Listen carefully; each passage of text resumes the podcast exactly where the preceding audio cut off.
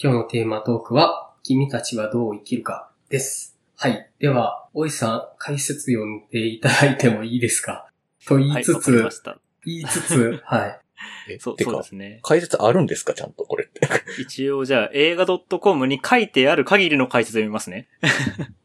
えー宮崎駿監督が風立ちぬ以来10年ぶりに手掛ける長編アニメーション作品、千と千尋の神隠しで当時の国内最高興行収入記録を樹立し、ベルリン国際映画祭でアニメーション作品で初となる金熊賞、並びに、米アカデミー賞では長編アニメーションを受賞。同作の他にも、風の谷のナウシカ、もののけ姫、ハウルの動く城など、スタジオジブリで数々の名作を世に送り出し、名実ともに日本を代表する映画監督の宮崎駿。2013年公開の風立ちぬを最後に長編作品から退くことを表明した同監督が、引退を撤回して挑んだ長編作品。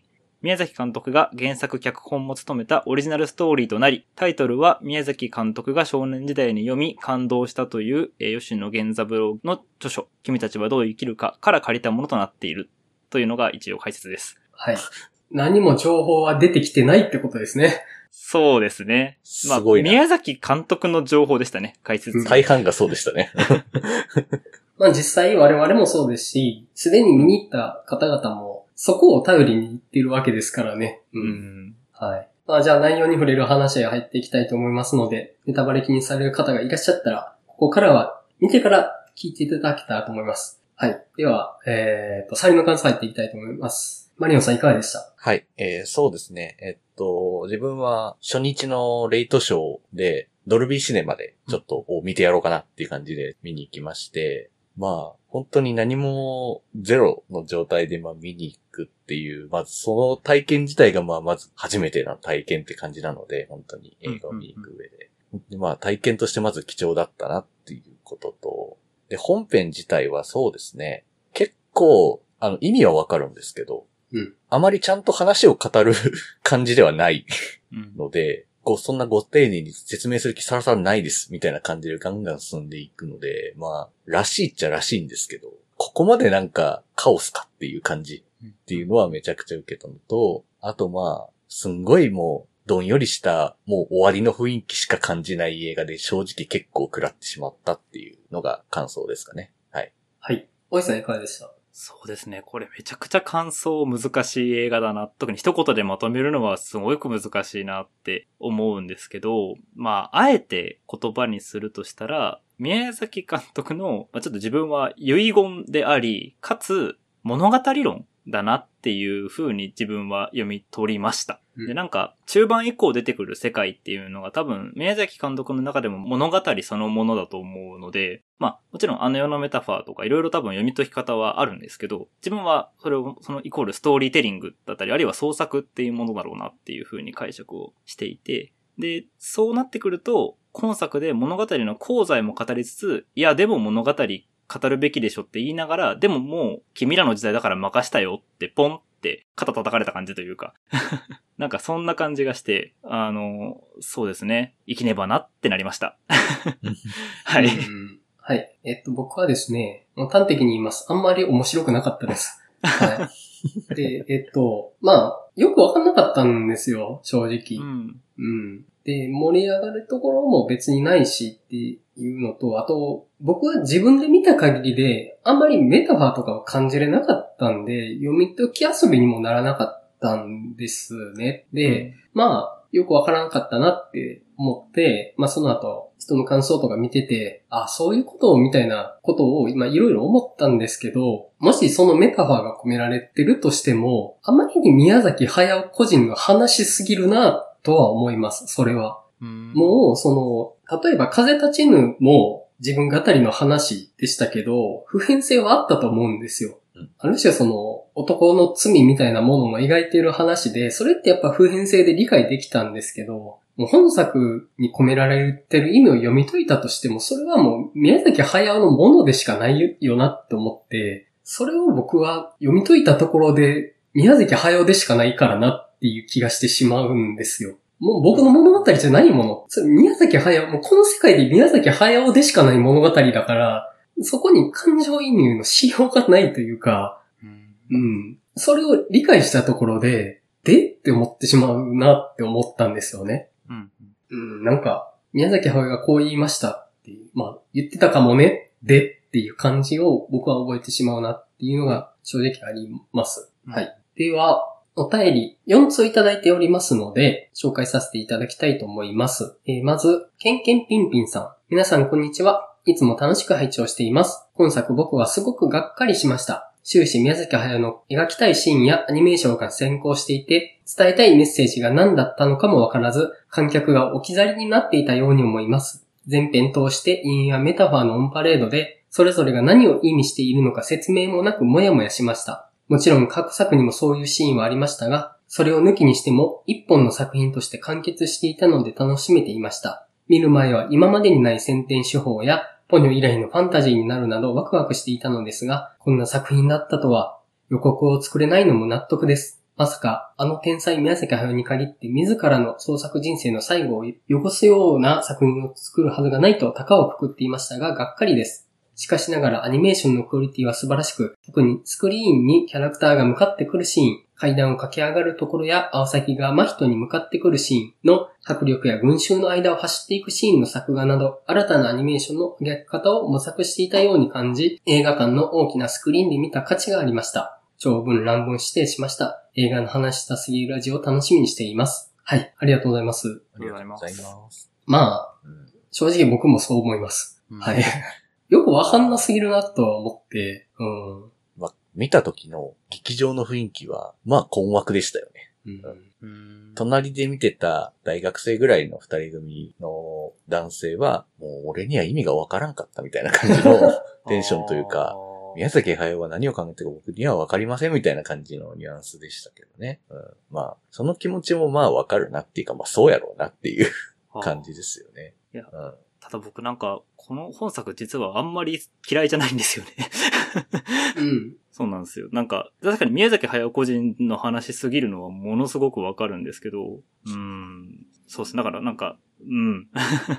難しいな。なんか確かにこれ賛否両論結構分かれてる感じもあるなとは思っていて、好きな人はものすごく好きだし、そうじゃない人はものすごく嫌いだしみたいな。うん結構映画好きの間でもそうなるような作品ではあると思うんですけど、なんか、これまで宮崎さんって結構自分の話をちょっとごまかしてきたところがあるなと思っていたので、うん。なんかそういう意味で、初めて宮崎さんの人間的なところが見えた気がちょっと自分はしちゃったというか、まあそう勘違いかもしれないですけど、なんかそこ、なんそうですね、なんか、宮崎さんの自分語りをようやく聞けた喜びみたいなのが僕はあったのかもしれないです。なるほどね。ううんん。ずっと物語を語ってきた人がようやく自分を語ったと。あ、そうそうそうそうそう。で、僕多分、あの、前回っていうか前々回の、あの、ランキングのところで、フェイブルマンズも上げましたけど、うん。監督の自分語り映画割と好きなんですよ。うんまあ、わ 僕もそれはわかりますけどね。う んいやそういう映画好きですよ、そら。ローマとかベルファストとかもそう含めてね。好きですけど。で、宮崎さん、こうなんだなっていう。うん自分語り映画として僕も別にそんな今作のこと嫌いじゃないんですけど。うんうんまあでもあまりにも食らったんだよなっていうのはあって、っていうのはあるんですうん。うよね。ん。はい。じゃあ、次のお便り行きましょうか。と、えー、ゲノゲノ戦記さん。いつも楽しく拝聴させていただいています。君たちはどう生きるか、初日の昼の回で見てきました。劇場で見たのはポニョだけで、金曜ロードショーで放送される時に流し見するぐらいのジブリ弱者です。えーさて本作ですが、めちゃくちゃ眠たかったです。はい。話がよく理解できず、途中何回も寝てしまいそうになりましたが、ラスト周辺の世界滅亡シーンをジブリの作画で劇場の大迫力で見られて個人的にはそれだけで満足できました。エンディング後に、えー新エヴァンゲリオンを見た後のお疲れ様でしたと言いたくなる考えに近いものがありました。はい。はい、ありがとうございます。ありがとうございます。ます。ジブリ弱者とは、あんまり思えないお名前の気がしました。ちょっとだけ。ゲド戦記やんっていう感じしますけど。うんうん。なんか、最後、すごく感慨深く終われるのって、もうそれはもう、米津玄師の歌のおかげではっていうのをちょっと思ったりするんですけど、米津玄師の歌、めっちゃすげえなって思いましたけど、ちょっと。あの歌のクオリティ高えと思いながらちょっとそっちを見てたんですけど、もちろんその物語の感慨深さはもちろんあるんですけど、うん。それ以上に米津玄師のさらにそのブースト力みたいなのにちょっと、お、すごくいい映画を見たみたいな気持ちにすごくなりました。なんかやっぱ、映画に対してのその、原告能力、米津玄師高えなと思いますね。ちょっとびっくりするぐらい高すぎるだろうと思って、うん。すごいと思いました。僕はあの、ラストはめちゃめちゃ好きなんですよね。うんうん。僕もです、僕もで一す。瞬でパッて終わるじゃないですか。はい。はい戦争が終わりました。日常に帰りました。終わりっていう、あの切れ味は、すごいというか、うん。ジュブナイルとして見たときに、その日常に帰って終わりで言い切るっていうのは、なかなかの鋭さやなって思いましたね。うんうんうんうん。そうですね。確かにそしかもその前にちゃんとこうなんか、持って帰ってきたものも、いつか忘れるかもね、みたいな着地するじゃないですか。うんはい。あの塩梅すげえなって思いましたけど。うんそう。あれ、あれそうなんですよね。あれは、ちょっとあの着地は確かに、この人すごいって思いましたけどね。だからそう。あの着地で確かに、あの、おっしゃるように、新エヴァンゲリオン近いなって感じはするんですよね。うんなんかもう、もう終わり終わりって感じ。というか、ううんあーなんか、どんどん新エヴァっぽい感じしてきた、今。あ、分かってきた。その感じが。いやもう途中から確かにエヴァンゲリオンっぽいなって思ってましたよ。うんなんかでっかい石が出てきた時は、何これ、ゴルゴダプロジェクトみたいなやつみたいな、オブジェクトみたいなやつみたいなっていう、もう、エヴァンゲリオンのなんかそれっぽいやつみたいな、しか見えないとかね、いろいろちょっと見えますよね。あと僕、エンディングね、物足りなかったんですよ。歌はいいんですけど、ジブリって、後日談とか新象風景みたいな絵が入るじゃないですか、エンディングで。はいああ、うん。全くないでしょ。うんはい背景水色一色でずっとスタッフだけが流れ続けるから、うん。あ、なんか絵的に面白くないなって思ってたんですけど、うん。うん。あのラストから引っ張らないのわざとやってんのかなって今思いました。うん。うん。持って帰るものはないんだぞって、もう終わっちゃったんだぞっていう感じうんがあるなとはちょっと思いましたね。そうっすよね。メッセージ舞感というかね。うんそうですね。あ確かに、そこも確かに終わり感強かったな。そう、まだ、あの、風立ちぬも一緒感がある話やったんですけど、風立ちぬってやっぱまだ呪われてる人の話やったんで、うんうん。まだ呪いは残ってるぞっていう、お前は呪いの渦中にいるぞっていう感じだったけど、もう今回吐き出しちゃってるからなっていう、あ、この人の体内に呪いが残ってない感じがするぞっていうのは、作る意味がなくなる感じはあるなと思いました。うん。うん。まあ、まあ、眠かったのもそうやなと思いました、確かに。はい。もう僕はその点非常に理解できます。うんなるほど、はいなるほど。じゃあ、次のお便り行きましょうか。はい。ラジオネームブルーさんからいただきました。店長メンバーの皆さん、おはこんばんちは。結局皆さんで飲み会はしたのでしょうか？えーさて今回のテーマトーク、君たちはどう生きるかですが、えー、千と千尋以来久しぶりに感動した作品でした。特に映像作品としてジブリ史上屈指の映像美だったと思います。最近フル CG アニメーションが多かったので余計にそう思ったのかもしれません。内容は元ネタとなっているアイルランドのファンタジー童話、失われた者たちの本にプロットは近いものの、とても現代的な内容になっていたと思います。13の積み石は過去の宮崎駿作品の本数との考察がネット上で溢れていますが、やはり悪い石は宮崎駿がずっとテーマにしていた原子力や核兵器の比喩だと思っています。王子様もどことなくアインシュタインに似ています。また、宮崎駿の母親も結核で入院しており、親子離れている時期があったことや、彼の父親も軍事産業の人だったので、本人の人生が色濃く現れた作品だとも思いました。映像美に反して活劇としてのキレの悪さは彼の老いや働き方改革、かっこもちろんそれは良いことですが、の影響かと邪推してしまいました。また、今回は賛否が真っ二つに分かれている印象があります。個人的にはアート系の作品が好きな人に受けが良い気がしています。暑い日が続きますのでご自愛ください。ということでありがとうございます。はい、ありがとうございまありがとうごすざ。います。飲み会はあれですかね、東京のバーで僕が話された件かなと思うんですけども、してないですね。はい。あ してないですね。まあまあ、あの、いずれ、ね、機会があったらいいかなと思ってます。ー。は。い。で、映像美、映像どうでした？皆さん。まあ、ところどころやべえなっていう シーンがやっぱ随所に見られますよね。うん。やっぱこう、群衆に揉まれるって、ジブリだなーって思いながらうん見てました。うん。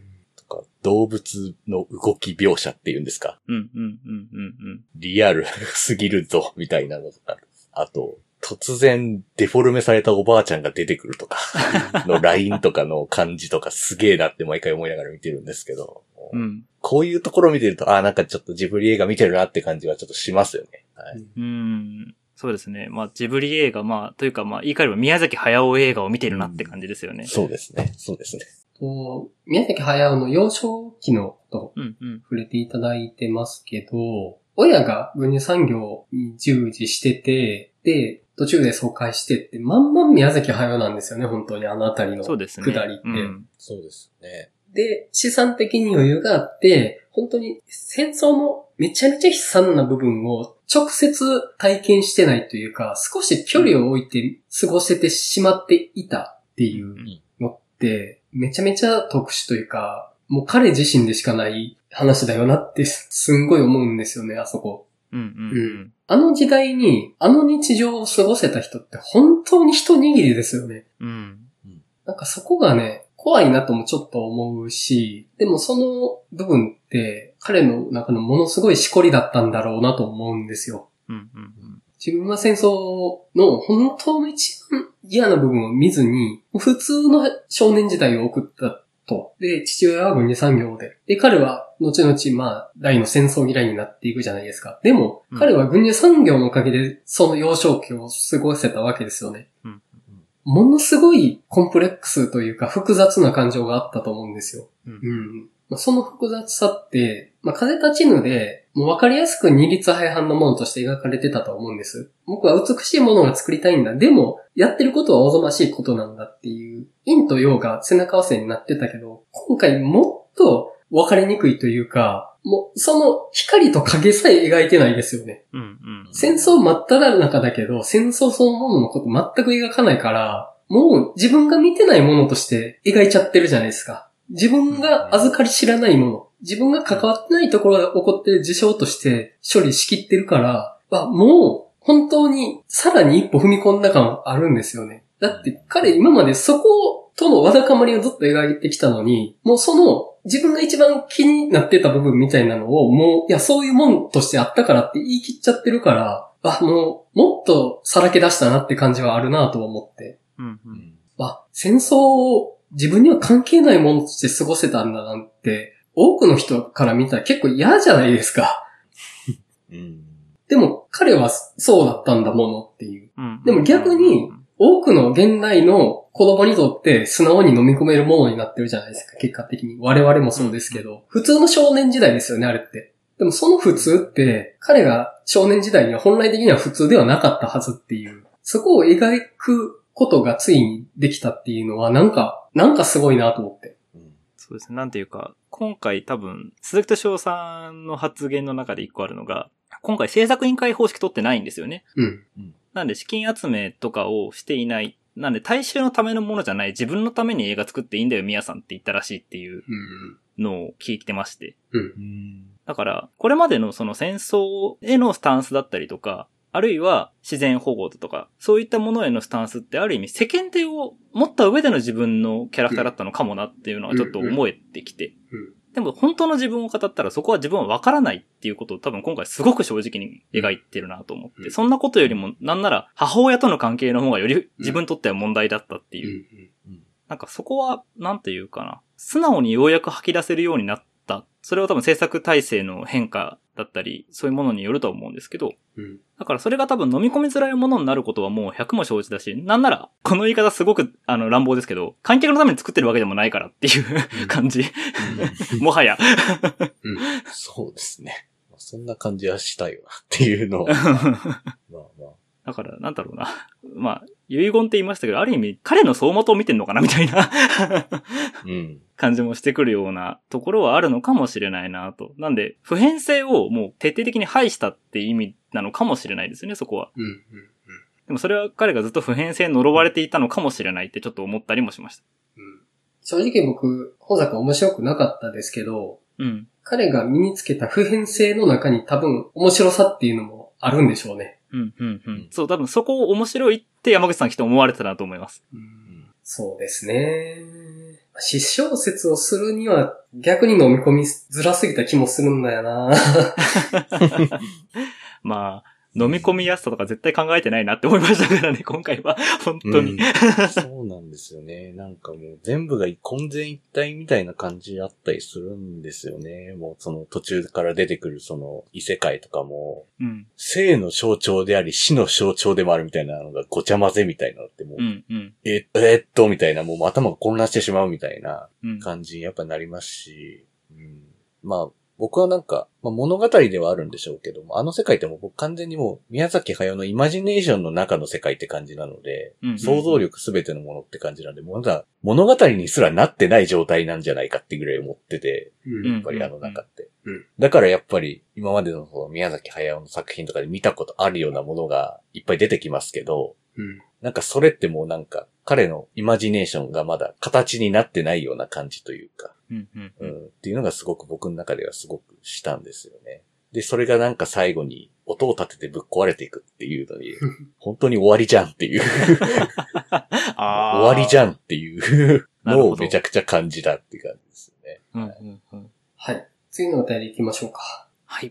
はい。えー、では、4通目、ハチさんからいただいております。お疲れ様です。君たちはどう生きるか。こんな晩年晩年した巨匠の晩年作も貴重というか、いろんな特権の上に成り立つ楼閣のような作品だと思いました。うん映画史の中にひとまず置いてみて、一番近い手触りを感じたのはゴダールのイメージの本でした。あそこまでおびただしい引用のデクパージュになっているかというとそうじゃなく、引用元が自分の過去作、プラスここ10年で話題になった映画やドラマの構図が割とそのまま差し込まれるといった卑近さが一番乗り切れなかった要因かもしれません。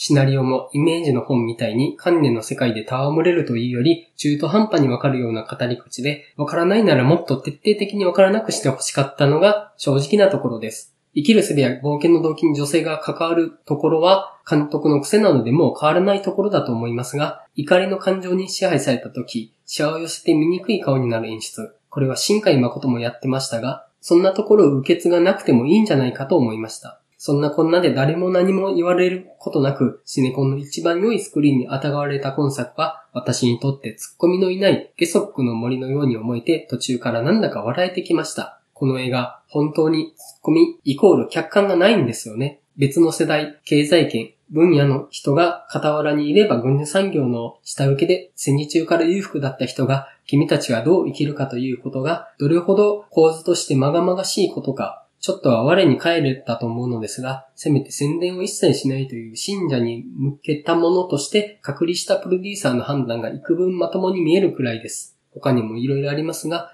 やっぱりこういう一部の特権的作家による天皇のお言葉みたいな工業スタイル、もうやめようぜというのが結論です。はい、ありがとうございます。ありがとうござい。ます。まあ、言わんとすることはわかるなと思います、本当に。そうですね。うんまあ、変わらず鋭いっすね、みたいな。切れ味がすごいなやなという感じですよね。あの、自己作の引用してたのはそうかなとは本当に思いました。僕もちょっと自分のパロディやってるなっていう風に見えたんですよね。うんうんあ、こっぱれっぽいなとかか、あれっぽいなとか、うん。なんか、ちょっと自重的にも見えるというか、俺ってこれが求められてるんでしょみたいに、わざとやってる感じにもちょっと見えて、うん。なんかそういう自己模倣とかめっちゃ嫌な人だと思うんですけど、なんかそこをちょっとわざとやってる感じは、なんかあの、ちょっと年老いた自分を客観してるとこもあるのかなと思いましたけどね、そこは。うんまあ、それこそ最後、その、積み木の下りがあるじゃないですか。で、うんうんはい積み木の下りで結局主人公はそれを積まないというか、引き継がないって形を選ぶわけですけど、うんなんかもう、あのおじいちゃん自身も、ある意味現代の宮崎駿本人のようにも僕は思えたので、うん。もう俺がいくらやっても俺のコピーになっちゃうんだよ、みたいな、そういうことなのかもしれないな、とちょっと今思ったんですけど、うん。だからもう俺の真似なんかすんなっていう ことなのかなっていう。あうん。なんかそういうのはありそうですね。うん。だから結局もう最後、世界が壊れたっていうのはもう、ジブリも終わりだし、宮崎駿を、それこそ、あの、ポスト宮崎駿って言葉が一時期あったじゃないですか。新海誠だったり、細田守だったりが当てがわれたりしましたけど、うん何がポストだと。俺の後に別に続かんでいいってことなのかなともちょっと思ったりもしました。うん。ーうん。うん、そうですね。それはあるなとは思います。うん。うん。まあ、そうですね。確かに、継ぐ話っていう意味では、まあ確かにあんまり、宮崎駿という人は継ぐことをあんま気にしてなかったというか、まあ、うんうん。しなかったからそれはスタジオジブリが制作部も解体したしな、みたいな感じですもんねっていうのは。そうそうそう。全然ありますもんね。うん。なんかそこに対してどういう感情なのかは僕もわからないですけど。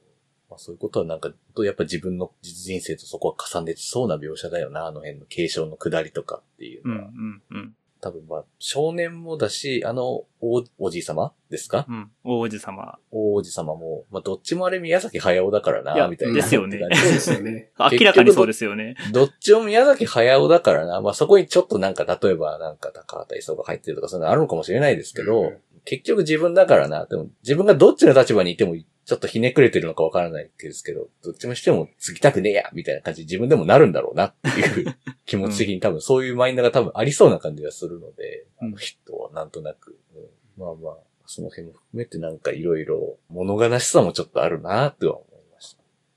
僕結構そのスタジオジブリのドキュメンタリーって好きで見るんですけど、うんあ僕の中で一番好きなのは国立小坂のあの宮崎五郎の息子とのあのドキュメンタリーが一番大好きなんですけど、きつくて。うんもうそうだよな。息子さんとの関係めっちゃなんか、うーんって感じするもんな。もう嫌だもん、僕。いやー宮崎五郎の立場だったらすごく嫌だもんって思っ。だってて五郎さん、本当にひ、だあの、ひどい立場ですよ。だって、自分が映画監督、そもそも映画の仕事なんかもやったこともないし、アニメーションの仕事なんかもやったことないのに、ねいつの間にか映画監督に祭り上げられて、でもその理由は父親が宮崎駿だからの一点以外ないんですよ。うんで、当てがわれた作品は父越しのゲド戦記。うんうんそんなか、そんなひどいことありますみたいな企画の段階で。ねあちょっとね、業が深い、みたいな感覚。で、そ、まあ、で、そのゲド戦記で、まあ、工業的にも制作的にも、まあ、ある意味失敗という形になってしまって、まあ、世間的にはですけど。で、二度と映画なんか撮るかって言った五郎さん。で、ジブリ美術館にこもった五郎さんを、鈴木敏夫がまた引っ張り出してきて、うん。で、国立ことが撮らせるっていうのがそのドキュメンタリーなんですけど、もうなんていうか、二人の人間性がもうゴリゴリにぶつかっていって、うん特に宮崎駿が、ああ、もうこの人人間的には最悪の人だなってことがわかるという、ドキュメンタリー僕大好きなんですけど、うん。なんていうか本作、その、の、なんていうか自重性というか、アニメーションとかに対して夢を売りながらも、でも自分自身のその仕事に対して結構自重気味に思ってるところって、結構ドキュメンタリーの宮崎さん見ると本当にそうだなって思うんですよ。もう常に絵を描きながらすごい集中力でやってますけど、ずーっとめんどくさいめんどくさいってマイナスなことばっかり言ってんですよ。あの人、あのおじちゃん。そんなイメージありますね。ずったと愚痴りながらってるイ。メージがありますね。そう。で、ろくなもんじゃないみたいなことを言いつつ。だから、もちろん創作みたいなものを、があったから今自分がいるし、その惹かれてしまったこと、まあある意味呪い的にそこに惹かれてしまったことは、彼の中では大切なものではあるんだけど、でも、万人にとってそれが救いにもなるわけじゃないってことも十分に分かってる人だなって思うんで、なんかそんな彼が最後に残す、あの、特に青サギが最後言いますよね。忘れちまえ忘れちまえって言うじゃないですか。ずっとこんなこと覚えてるもんじゃねえぞと。うんなんかそれ、まあ、ちょっと自重的なセリフにも思えますけど、でも多分宮崎さん本人のアニメーション感って多分、究極言うとそこなんだろうなっていうか、まあ、夢というか、なんだろうな。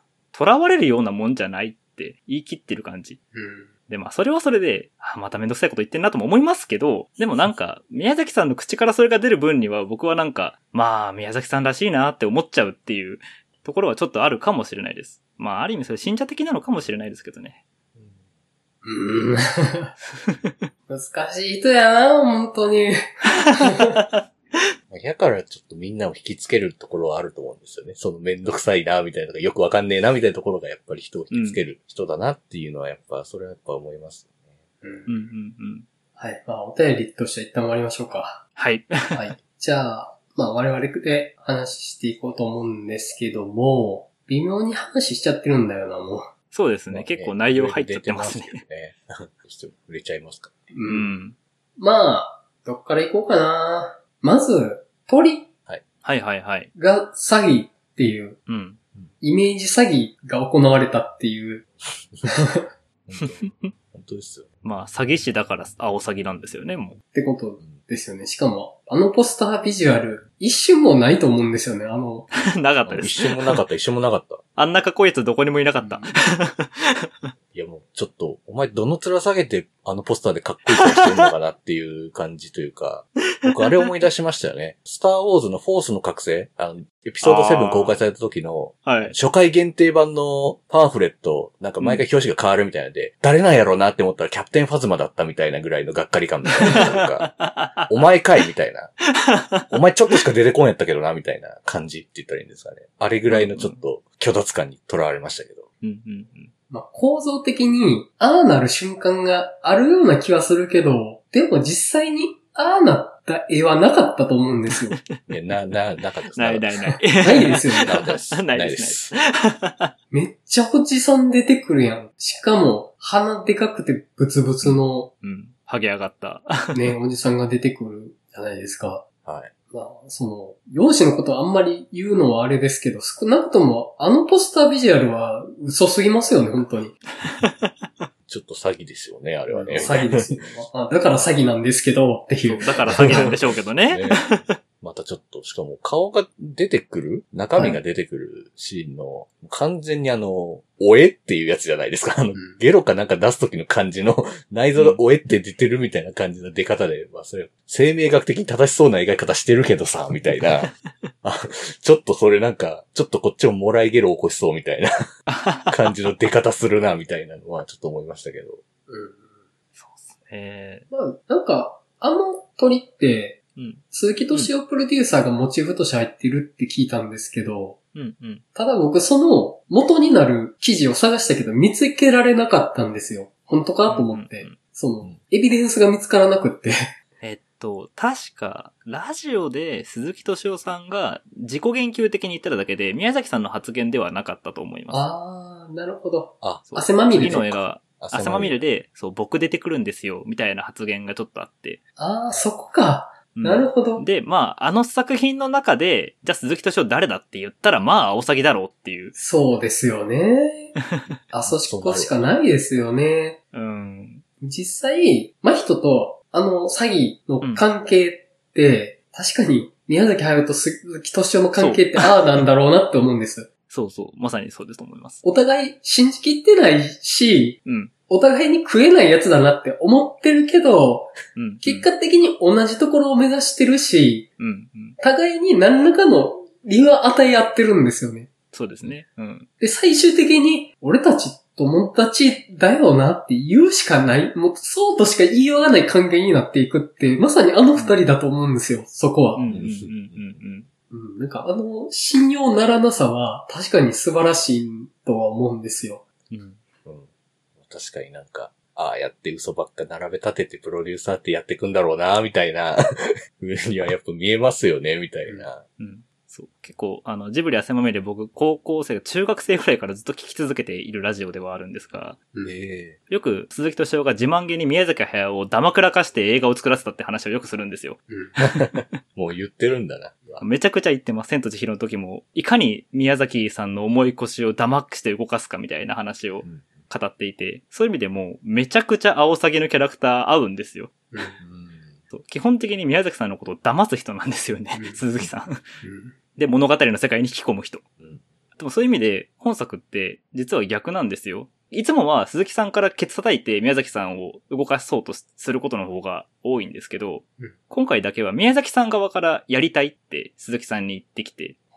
で、企画が始まってるっていう経緯があるんで、ほだから実は今回だけ逆なんだよなっていうのも踏まえてちょっと今作見ると、なんか、なるほどなって思うところはいくつかあるって感じです。う。うんうん僕はあの、詐欺が現れて、うん。めちゃめちゃ怪しいじゃないですか。うんうん。ものすごく不穏な雰囲気をあいつが醸し出しながら、でも真人が、その怪しさに対してあんまり理性的じゃない感じで、どんどんよくわからないものに前向きに入り込んでいく感じ結構好きで、ああ、うんうんうん。その、日常と非日常の境目めっちゃ曖昧なんですよね。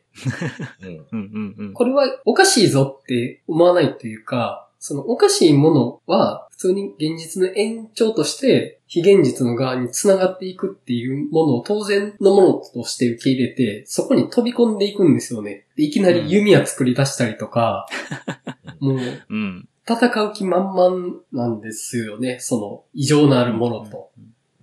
あの感じはすごく少年的だなとは思いますし、うんうん。なんか目の前に起きてることが全てなんだ。で、そこに飛び込んでいくんだみたいな感じは、少年のありようとしてそうなんだろうなっていうのを思ってたし、多分宮崎駿もそうやってアニメの世界に入っていったのかなって気はするんですよ。うんうんあんまり冷静にならずにというか、うんうんううんん。いや、もう絵を描いて生きていくんだって、もともとの人漫画家志望なんでしたかね、うん確か。そうですね。うん。よくおっしゃってますね、本人が。で、まあ、そのまま絵を描いて、業界に入っていって、なんかあんまりそこに隔絶した壁があって、そこを乗り越えたとかじゃなくって、シームレスに繋がっていったんだろうなって気はするんですよね。うんうんうんうんうん。で、振り返ってみると、いつの間にかとんでもないやつに巻き込まれてるぞみたいにはなってるんですけど、そのとんでもないやつとも、もう自分は自分で悪が強いから、その肩を並べてやっていけちゃってるっていうのが、うん。あ、なんか、こうなんだろうなって現実もって思ったんですよ。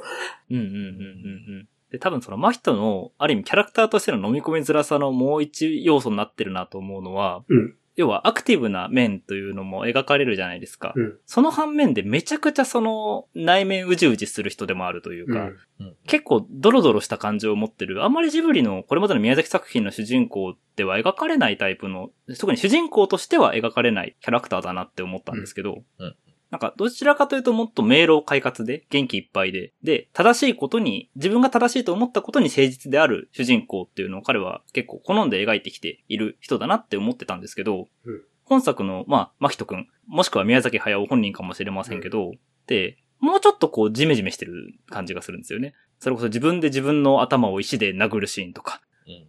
なんかあれは、その、宮崎さん本人がそういうところがあるっていうんであれば、その反対として彼は主人公を描いてきたんだなっていうのもわかるし。うんで、今回それを主人公にした、そういう人を主人公にした以上は自分の話にならざるを得ないってことになるのかなとかもちょっと思いましたけど、その真人のキャラクター性とかってお二方どう思いました？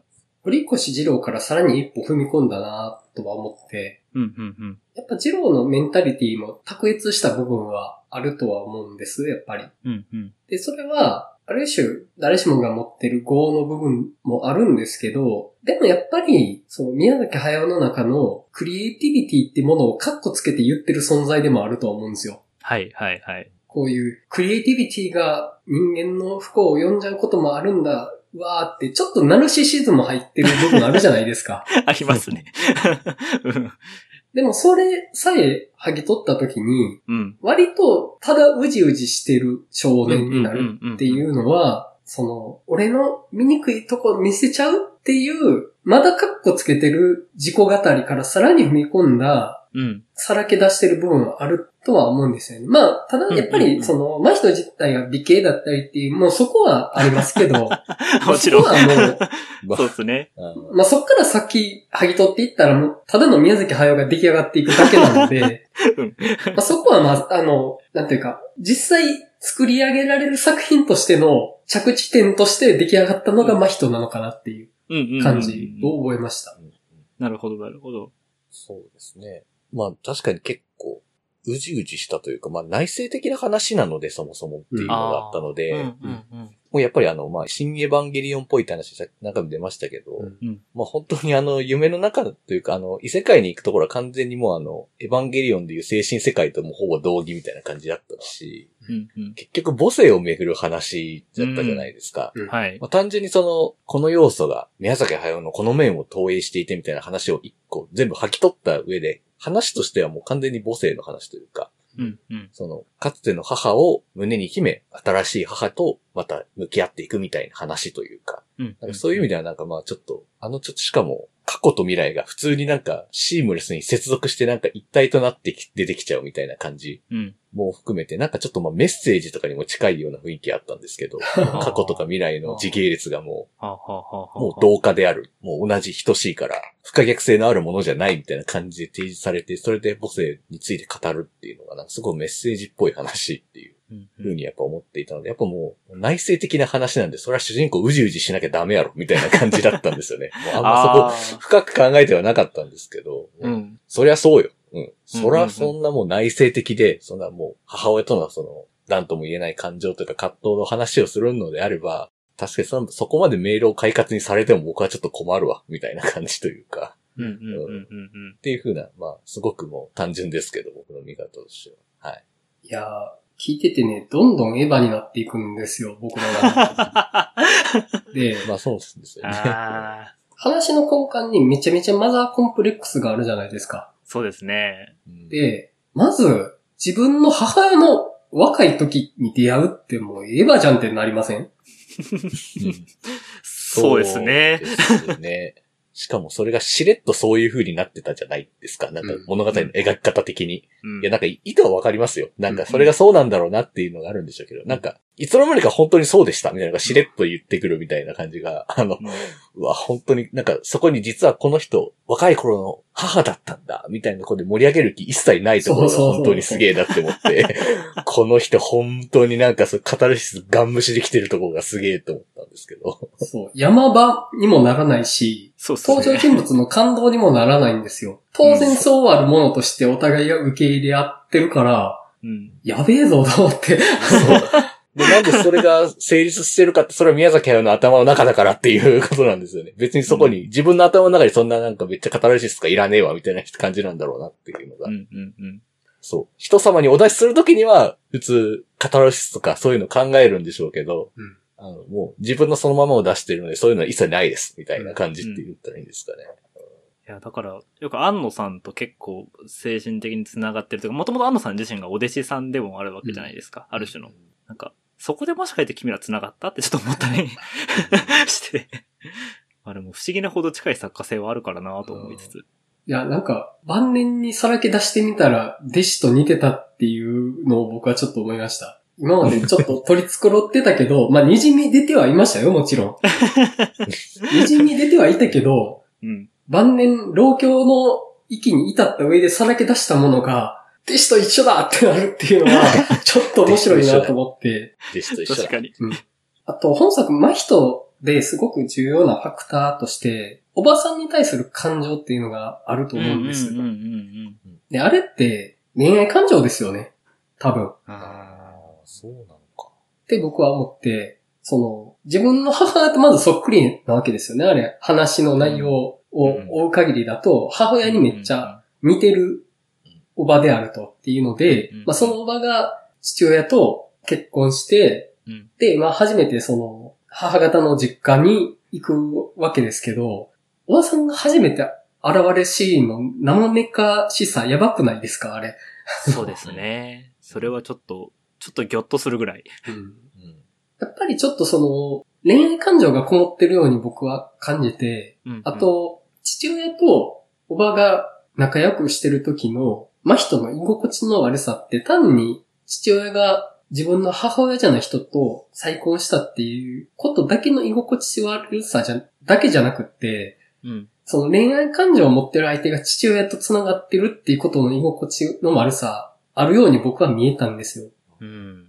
そうですね。いや、恋愛感情か言われるまであんまり意識してなかったですけど、まあ、そまあそうのですね、結構昔からというか、それこそ、源氏物語の時代から、マザーコンプレックス、母親のコンプレックス、あるいは母性を求めることと恋愛っていうのって、男性の中ではもしかしたらある程度近いものがあるんじゃないかってことは語られてるじゃないですか。うん。多分テーマ性としてよく出てくる話でもあるなと思うんですけど、確かに多分真人の中での、その、夏子さんへの感情って多分整理できないものだと思うんですけど、うん。近いものをあげるとしたらそうかもしれないですね。恋愛かもしれないなっていうのは、今言われて気づきました。そうか。いや、なんか、まあ、多分ですけど、あの、おばさんが出てくるあたりからですかね。真人一切喋らないじゃないですか。うん。あれもすげえなって思ったんですけど、演出として。うん。主人公一切喋らないまで物語が普通に進んでってるんだけど、みたいな。それが数分ぐらい、4、5分ぐらい、10分ぐらい続いてるのが怖いって思ったんですけど、うん。あそこで、なんかもうあそこまで黙ってるってものすごいなんか、すっげえ嫌やな、みたいな気持ちがあるんかな、みたいにやっぱ思っちゃって。あー。なんかまあ、その演出的にどうなんかな、みたいな。なんか、わからないですけど、あの、自分で自分の頭を傷つけるところとかも、やっぱりなんか、その、なんかやっぱ困らせたかったんかみたいな感じには見えてたので、うん、うん、うん。なんか僕は恋愛というかあんま好きじゃないみたいな感じだったんじゃないかなみたいに見てましたけど、ああ。もう単純に、どんなに母親と似てようとお前は母親じゃないっていうああ、なるほど。否定ですよね。拒絶の感情みたいなことですね。うん。まあ、それもあるし、みたいに僕は見てました。あの、全部が入り混じってるなって思って、うん。で、その居心地の悪さってあるし、彼の、その夏子、おばさんに対する態度の悪さって、ジブリキャラクターで言うと、多分、隣のトトロのカンタが一番近いのかなって気がして。あー そうなるとまあ完全に恋愛だな。あの、カンタって、サツケに意地悪するんですよ。はいはいはい。でも親切するんですよ。はい、傘をふんって言って差し出したりとか、彼が一番宮崎駿が考える少年の恋愛感情っていうものを表してるなって思いながら隣のトトロは見てて、もちろんその恋愛感情ってもう一色で語れるような感情じゃないんですよ。なんかうん。女の子自体が苦手だなっていう意識もあるし、予想者だなっていう感情もあるし、うん。もういろんな感情が入り混じって、その中に行為っていうものが含まれてて、その上で出力されるのが、ぶっきらぼうに接するっていう形で出力されるっていうのは、うん。めちゃめちゃリアリティあるなと思うんですよ。あの世代の男児のあり方として。かにな。だから、うん。そういう意味では、あれだけ、その、ただ嫌いなだけだったら多分夏子さんが出ていた時に助けにはいかないと思うんですよね。それこそキリコさんも、いや、あんた、夏子さんのことあんなに嫌ってたじゃないって言ってましたけど、でもやっぱり助けに行くっていうのは、まあ、母性もあるけど、ちょっとやっぱりそれだけじゃないなって感じはしてきましたね、だんだん。あまあ僕はその子供と一緒に隣のトトロを見てたから、うん。もうカンタは絶対あれは行為が混じってるって、まあもちろん隣のトトロ見てたらうん明らかわかるんですけど、まあわ、そうですね。ま あ最近そのカンタがインストールされてるから、少年がぶっきらぼうに接するのは基本的に行為が混じってると思ってるんですよ。そのせいで。あ。カンタがインセプションされてると。あじゃあ、その、真人の夏子に対する感情も行為が混じってるよなっても、まあ、もちろんそれは、嫌悪もありますよ。自分の母親じゃないものが母親になったって嫌悪もあるし、うん。まあいろんなものが混じあった上中に行為が混じってしまってるからこそ、出力がトゲ、トゲしいものになるというか。うん。うん。うん。うんなるほど。いや、確かにその描写はそうですね。言われてみたらそうですね。かなって僕は見てました。うん。うん。うん。あとまあ、本作って、宮崎駿の描く女性イメージオールスターみたいなとこあると思うんですよね。はいはいはい。はいうんはい。まず確かにね。はい。母性を内包した少女。いや、うんもはや、あの、少女の母が出てくるっていうとことか、うん。はい。まあ、年上の憧れの対象としての女の人とキリコか、さんの、はい。あ、ごめんなさい。な、夏子がね、そのイメージであき、ました。夏子か。あ、そうかそうか。あ、半分恋愛対象としてのってことですね。憧れ。はい。はい。で、姉御肌の女性として、はい。キリコ、うん。若キリコが出てくるっていうはいはいはい。ところも、まあ、あの、宮崎駿の作品によく出てくる、うん。頼れる姉貴像みたいなキャラとして、まあ、あの、おばあさんの中の一人であるキリコさんの若い頃、っていうか、うんうん若い頃、時系列まっすぐ繋がってるかもよくわかんないんですよね、あれ。まあ、ただ若いキリコさん以上でもない気が うんしますけど、まあそうなんですよね。そううん若返ったとかそういう感じでもないんだよな、みたいな感じですし。なぜか若くなったキリコさんがそこにいるという。出てくるっていう。そこにまあ特にやっぱ理由がないのはやっぱイマジネーションの世界だからっていう感じなんでしょうねっていう。うん。で、僕あの、キリコさんの造形がね、めちゃめちゃ好きで、なんとなく山口さんそういうだろうなって思ってました。あの、正直僕、今までのすべてのジブリの女性キャラクターの中で一番好きなんですよ。おーおでもなんか、言いたいことなんか、あでもわかる気がするというか、なんか、今まで見たことあるような感じするんですけど、その、なんかでも他となんか違う、新しいヒロイン像っぽくもあるんだよな、みたいな感じで、うんどことなくするんですよね、若いキリコからは。なんか、あんまりこう、女性っぽくないっていうか、なんて言うんですかね、ちょっと。そう、初め男性やと思中ったんですよ。性的と僕いうか、うんそううんうん、中性的な感じもするしっていうのが、なんか、なんならむしろ今っぽいすらあるぞ、みたいな感じはめっちゃしたというか。そう。あの立ち位置のキャラって、例えば、ラピュタの親方の奥さんとか、はいはいはいはい。あと、はい未来少年コナンのモンスリーとか、うん。あとは、えっ、と、魔女の宅急便のあの、画家の、ウルスラ？そう、ウルスうんラうんとか、まあそのものじゃないですよ。うん。うん。ベクトルとして方向性が多少近しいっていう感じですけど、うんうん。あと、千と千尋のリンとか、リン、そうですね。うん。与えれる姉御像みたいな中でも、今までで一番中性的なイメージだったと思うんです。うん。どっちかというと、その、耐えれる女性像って結構ふくよかに描かれてたと思うんですよね。ああ、まあ、リンとかは、まあ、細身ですけど、うん。結構肉付きよく描かれてた感じが多いかなっていう、まあ、もうちょっと僕が今イメージできる範囲で言ってますけど、今回どっちかというと、まあ、骨格も結構男性的というか中性的になってましたし、うん。うんうん。あ、なんか、今までで一番、一番、なんだろう。一番いいなと僕は思いました。なんか、僕はキリコさん見て連想したのがお二人ジブリキャラクターだと言って、は一人は、もののけ姫のエボス様。うん。うんあで、二人目が、えっ、と、ナウシカのクシャナ女王。うん。うん。あ。ああ。あの二人なんですよ。うん。うん。で、なぜかっていうと、二人ともやっぱり仕事をする人としての女性なんですよね。うん。うん。うん。うんで、今回のケイコさんも、まあ、黄泉の国というか、明らかにそのあの世っぽいチックなところで、食料としての魚を取るっていう、まあ、仕事をしてる人なんですよね。うんなりわいを持ってる人。うんで、なりわいの中での力仕事が必要だからこそのあの引き締まった体になってくるっていう、うん。そういう説得力だなと思うんですけど、宮崎作品の中で仕事をする女性っていつも、その、高発作品における仕事をする女性とはちょっと違う立ち位置に描かれるというか、うん。うん。社会の中で自立する女性のことを、まあ、なんだかんだ宮崎さんは是として描いてきてるなっていう気はするんですね。うん。っていう意味で今作のキリコさんはもう完全にそのポジションであったなと思うので、うん。その、自立して自分の仕事を持って、で自分の力で生きている人。で、その人がまだ未熟な少年を導くっていう構図は、ああ、よく見るやつだって 僕も思いながら見てました。うんそうか、そっちか。そうですね。なるほど、なるほど。うん。で、あの、彼女が魚取ってるじゃないですか。はい。で、魚取ってきて、売ってるのかなあれは？うーん、まあ、与えてるか与えてる。なんか売ってるって明言されてなかったというか、なんか金銭の授受はなさそうな感じしますなさそうな感じでしたよね。うん。で、あそこで、その、その魚をもらう側の奴ら。が、描写めっちゃ嫌だなって思ったんですけど、おう。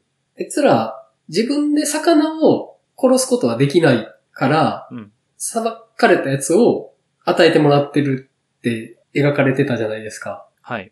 あ、これ、ファンのことやなって僕思っちゃって。ああああ、そう読み解くと確かになかなか残酷な。だってわざわざ自分たちではその魚を取れないって描くって、まあ、確かにな。明確なヒエラルキーがあるじゃないですか。うん。働ける側と働かない側っていうのが分けられてて、うんで、イマジネーションの世界の中で働く側ってそれはクリエイターのことですよね、きっと。まあまあまあまあ、そうなりますわね。じゃあクリエイトしない側って何かって言ったら僕らじゃないですか。消費者ですよ。言うねえと思って。言うよねえと思って、本当に。まあ、プラスあと、インコたちもそうですよね。腹をすかせたインコたちもその一歩、一つですよね。多分モチーフとして。あれはなんか、もろに大衆って感じはしてたんですけど。そうそうそう。大衆ですよね。確かに、だからまあ、そうですね。まあ、大衆、まあ、ある意味これまで娯楽作品を大衆のために作ってきた人、だからもう言ってもいいでしょって感じで言ったなーっていう 感じもするかもしれないですね。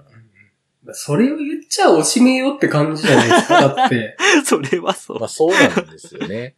あの、うんね、受け手があって初めて成立するんだけどな、みたいなもんじゃないですか、それってねっていう。作ってるだけだったら、そんなもん、どっか誰も見てない壁でも書けばいいじゃん、みたいに 言えばいい話なので、まあ、まあ、言い切るよねってことに見えるかもしれないですけど。でもあの世界には、そういう産業の総合の構造みたいなのがないんですよね。うん、うん。一方だけが生み出すことができて、一方は与えられる側っていう構造になってるから、うん。それはもう残酷だなっていう。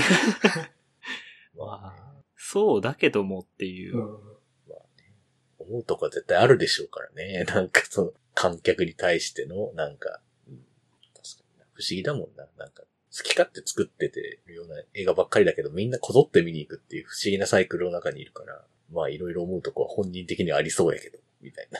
うん。あとあの、インコなはいはいんですけど、はいはい。めっちゃ怖いじゃないですか、本作。超怖い。多かったですね。で、さっきインコが、あの、その、消費者の側かもっていうふうにおっしゃられてたじゃないですか。はい。はい。僕が見聞きした意見であったのが、インコって、スタジオジブリのスタッフじゃないかっていうのを見て、ほう。ほう。だからあの、後継者にはなれない人たちっていう。ああ、そういう。そうですね。なるほどね。そっか。それを、ある意味食い潰すんだもんな。あの世界。そう、ギリギリで成り立ってる13個の石を積み重ねてるのをぐちゃぐちゃにして最終的に全部を壊しちゃうって。え？ーちょっとその見方があまりに残酷すぎではって僕はちょっと思ったので、それこそ、それ言ったらほんまのほんまのおしまいですからね。うん、なんかね、そこまでなんか投げっぱなしにする意図はなかったと思うんですけど、うん。さすがにね。うん。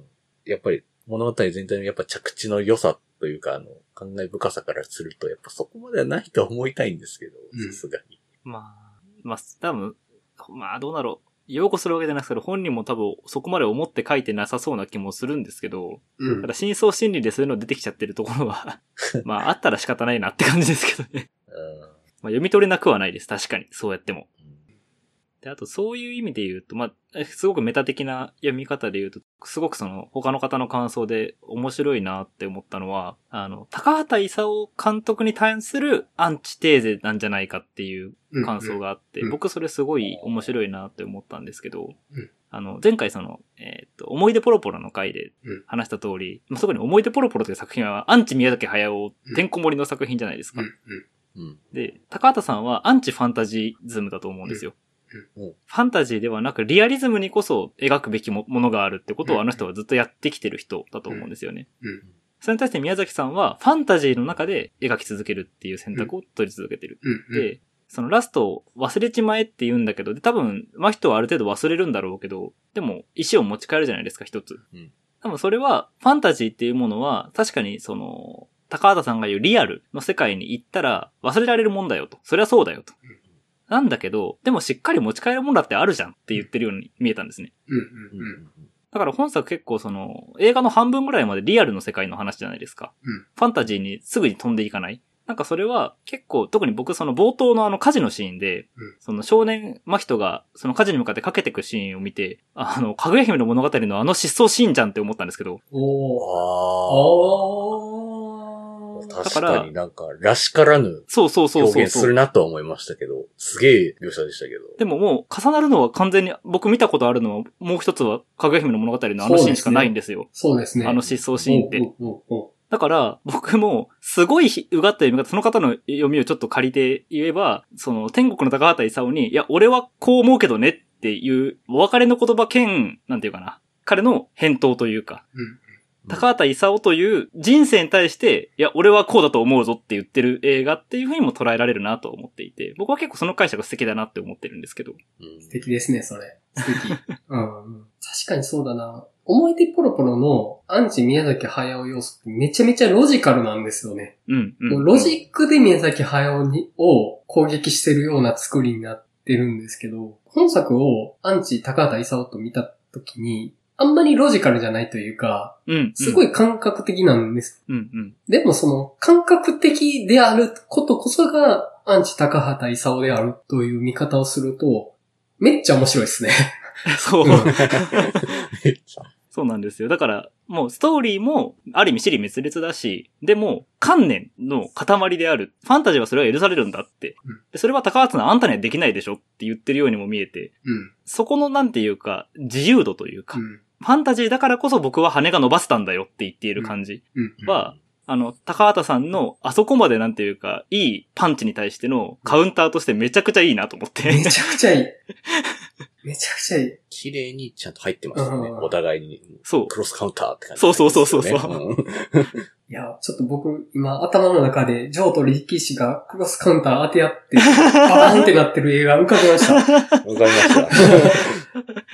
そう、だからもう僕は、あの、完全に宮崎駿個人の話だし、観客に向けてないって言いましたけど、唯一、高畑勲には向けてると思います。むちゃくちゃいいやん、その解釈。何それ。最高。もうね、いや、その、もうなんか、その見方はめっちゃすごい素敵やし、僕もそれに乗っかりたいんですけど、はい。なんか、もう、あまりにもなんか、ちょっともう、二次創作的ですよ。それも。そうですね。もうそれ二次創作かなんかじゃないのみたいな。うん。それでなんか一本映画になってたらもうめちゃくちゃわーって多分俺盛り上がるだろうけども、もうそんな二次創作を見てるみたいな感じですよ。確かに。この映画とは別の物語で僕たちは燃えているみたいな。いや、でも実際そうだと思います。うん確かに、まあ、高畑勲はもうすでに亡くなってて、うんまあ、興行収入としては、まあ、圧倒的に宮崎駿が上に行ってたわけですよね。で世間的な知名度ももう、圧倒的に宮崎駿が上に行ってましたけど、うん多分ずっと宮崎駿の目の上の単国だったと思うんですよ。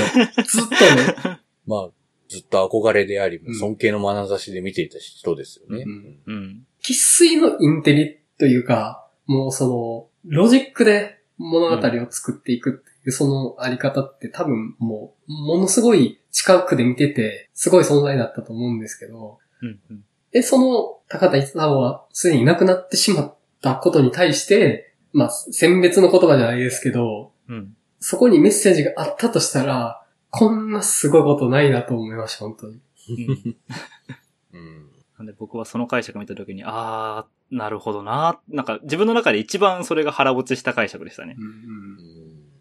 あの塔って、うん。降って湧いたものじゃないですか。はい、突然に。突然に。はい。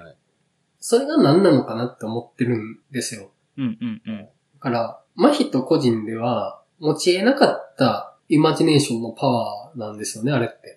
うんうんうん。そこが一体何なのかなって僕はすごく思ってて、もしかしたらそれってアニメーションそのものなのかなと思ったんですよ。うんうんうん。降って湧いたものを無理やり外枠で囲って、なんとか自分たちが使えるものにしようとしたけど、めっちゃ人が死んだって描かれてたじゃないですか。まあすごいこと描いてんなと思いましたけど。いっぱい人が死んだ。ああ、ああ、っていう感じ。そうですわ、っていう。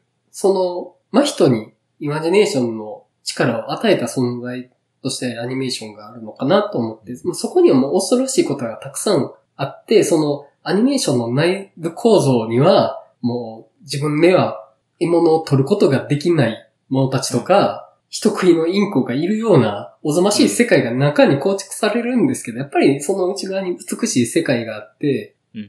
で、そこで生きていくんだと。ただうん、その世界を作り上げた何者かは、そこを受け継いでくれって言うけど、いや、受け継がないよって言って、それが壊れるって、え？ーどういうことって、あの、どういうことなんでしょうかってなるんですよね。まあ、例えばアニメーションだと思って解釈するならば、はい。ある意味手書きアニメーションの終焉みたいなことをうん。言ってるとしてもまあいいだろうと思いますし、一つは。うんあるいは、これまでのジブリのやり方って、ある意味、今、日本の工業の中での定石になったと思うんですよ。その、制作委員会方式を作ってっていうのは、あれ一番最初にやったのって高畑さんがやったって言われてるんですけど、うん。うん。そのお金を集めて、で、出資を得て、それで作品を作っていくっていう形。ただそう、結局、ここ最近になってそれをしない作品うん。その、それをしない形でヒットするっていう作品も増えてきているのも事実だと思っていて、うん。そういう意味で、ジブリが作り上げてきたもの、あるいは、その、宮崎さん及び高畑さんがこれまで築き上げてきたシステムみたいなものの象徴だとすると、うん。それに縛られることもないよって言ってるようにも見えるというか、うん。僕らの時代はそれが最適解だったかもしれないけど、でも、今はそれが呪いになってないかって言ってるようにも思える。うん。まあ、だなんでその、作品作りのシステムみたいなものを、あの塔に例えてるっていうのも一個、あなんていうかな、捉えられうる解釈かな、なんていうのは僕も思いますけどね。うんアニメーション自体っていうのもありますし。だから本当になんか、宮崎駿自身の話だけど、ちゃんとなんか、次世代に向けたエールというか、なんかう、ん。みたいなものはなんか残そうとしてる感じはめっちゃするんですよね。やっぱそういう意味では。うんなかうんんうん。その自分の作ったものが最終的に忘れられようとも、みたいなとか、まあその自分たちの作り上げたものがなんかそれが呪いだったのかもしれないが、みたいなところで、こう、それでもまた新しいな、その先の未来を生きていってほしいみたいな感じっていうのはすごくまあ、まあわかるんですけど、うんけどあまりにもやっぱりその終わりのムード強すぎるというか、まあ、遺言っぽかったですよね、ちょっとね。そう、まあ遺言とか、まあ走馬灯とかうん。ですけど、まあそれがなんかね、ちょっと僕今は受け取りたくないですって気持ちにすごくなったんですよね。うんうんうん。いつかその終わりの境地は来ると思うんですよ、誰しも。うんうん。誰しも来ると思うんですけど、まあ、それ80歳ぐらいまで生きた人がその終わりに境地に達するのはわかるんですが、みたいな感じなんですよね。僕まだ遠い先すぎる、みたいな。まだ、まだ長い道のり歩まない剣っていうところで、なんかそれもらうと、食らっちゃうんですよね。しんどいなってなって。あなんか僕はあんまりだから、結構、おいさんは結構ポジティブな結構印象を受けてる感じはすごくしたんですけどうん、それの中でも。僕逆に結構しんどって思って、なんか、僕まだこんな辛いとこ行かないかんのみたいな感じにすごくなっちゃったんですよね。その作品はすごく良かったと思ってるんですけど。うん。ただやっぱ今はちょっとまだ受け取りたくないかな。この終わりの感じみたいなのがすごい第一印象としてはすごくあって。でも一個ちょっと救われたような気持ちになった部分もあるんですけど、うん。うん。あの、終わり方がちょっとまあある意味不格好じゃないですか、今回。うん。おううんうんある意味。風立ちぬで引退というか、その終わりましたって言ったらすごいかっこいいと思うんですけど、ううんん。そうですね。かっこよすぎるぐらいだと思うんですけどうん、最後これで終わったと。こうんの、君たちはどう生きるか。剣、僕はこう生きたって映画ですけど、うんで、それをありのままなんかもうぐちゃぐちゃなままお出ししてくれましたみたいなので、終わったことに対しては、まあなんか、こういう人でも綺麗に終われないんだから、なんか、ちょっと救われた気持ちにもなるというか、ああ。そんな別にかっこいい終わり方なんて目指さなくてもいい いいやというのもおかしいですけど、なるようにしかならんなみたいな風にもちょっと思って、そこはちょっと救われたような気持ちにもなるみたいな、ちょっと複雑な感じにちょっと僕の中でこの作品のこと落ち着いてるんですけど。へえ。うんうんうん。それいいっすね、その見方。もう、俺は、こうやって泥を這いずり回るような不格好な作品を作ったぞと。君たちはどう生きるかって言ってるわけでしょ？そうですね。そうかっこいい あ、そう思うとね。そう思うとね、すごくね。どんどん山口さんが本作のことを。いや、あの、喋ってて面白いですけど、うん。僕はやっぱり宮崎駿個人の話でしかないから、うんうんそうですね。なんかそこに意味を帯びない気はしてて。うん。うんうん。何を言おうがね。うんうん。託したようなことを言ってようが、もうそれはどこまで言っても主観でしかなって。そうですね。うん。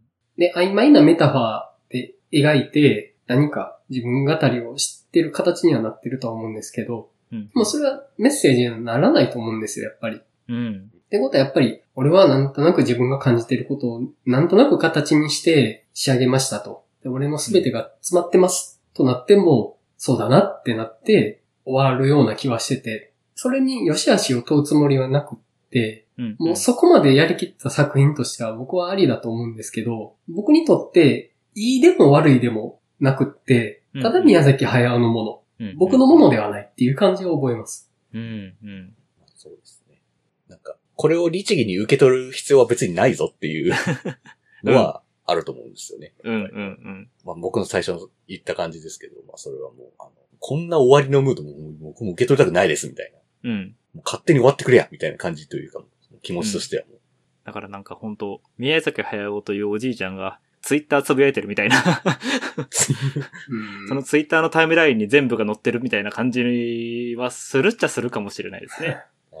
それ見せられてる映画みたいな。タイムライン覗いちゃったわっていう。そうそうそうそうそう。あいや、僕ね、あの、シン・ゴジラの博士のメッセージを思い出すんですよね。あー。私は好きにした君たちも好きにしろって言ってるような感じがするんですよ。そうですね。いや、うんまさにそうと思います。その発言って別に意味はないじゃないですか。うん。その、託してるんじゃなくて、言ったっただけなんですよ。うんそうでもその言ったったっていう部分なのかなって思って、うんうんうん。なんか君たちはどう生きるかってなんか託してるっぽくなってるんですけど、うん。もうお前らも好きにしろって言ってるっていう。いや、そうですね。うん。うんそうですね。まあそれを託されたと感じることもできるし、うん。なんか言っとるぞって思うこともできるなとは思って、うん。うん。そうですねうんそんな感じでいいのかなって気がしてます、僕は。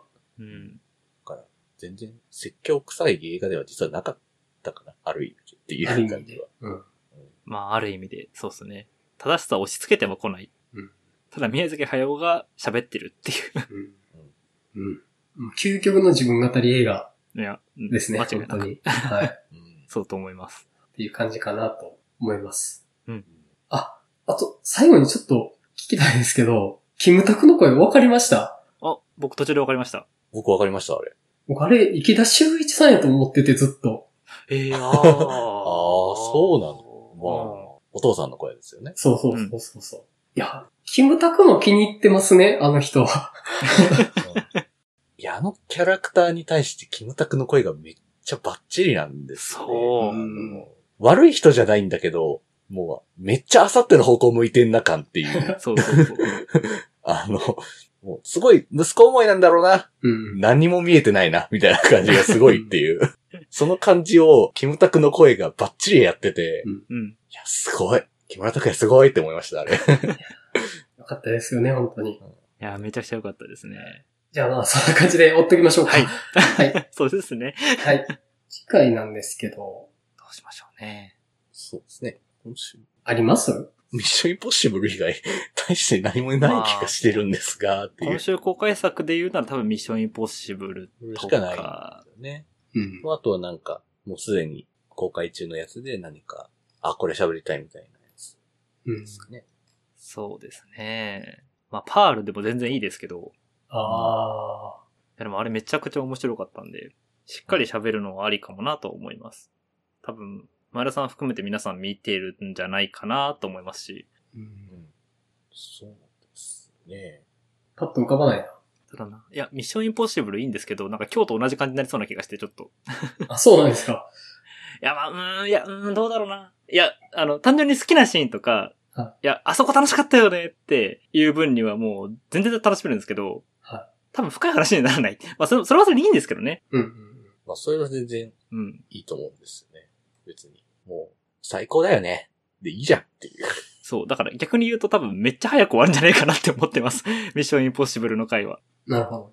まあ、ありですけど。いやもう全然、本当にトム・クルーズを映画館で見続けられるのはやっぱりすごいなって思ったんで、その、宮崎駿が遺言残して、インディ・ジョーンズが引退しても、イーサン・ハントは走るんだなって思って、うんうん。この男だけはまだ現役なんだなって思えたんで、そういう意味ですごい元気をもらえます。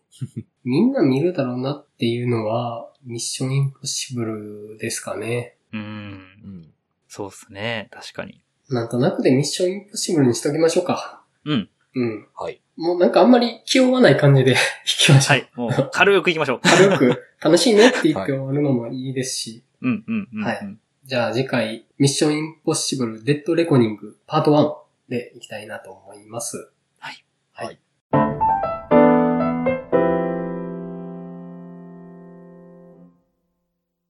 ではお知らせになります。4月も映画の明日シングルバーを開催する予定です。場所は大阪の南森町にある日替わりイベント型カフェバー週刊まぐり。日時は4月30日日曜日、オープンが19時、クローズが23時となっております。今回オープンが日曜日となっておりますのでご注意ください。またこの番組ではリスナーの皆様からお便りを募集しています。番組の感想、次回テーマ作品の感想などご自由にお送りいただけると幸いです。また次回バー開催情報、ポッドキャスト次回テーマ作品の告知も行っておりますので、Twitter のフォローもよろしくお願いいたします。あとこの番組のイメージキャラクター、映画の話したすぎる猫かっこ仮らし合ったグッズを販売していますので、よろしければご購入くださいませ。お便り受付先、Twitter アカウント、グッズ販売サイト、いずれも番組説明文に記載しておりますと。はい、それでは映画の話したすぎるラジオ第126回、君たちはどう生きるかの回を終わりたいと思います。それではまたお会いしましょう。さよなら。さよなら。さよなら。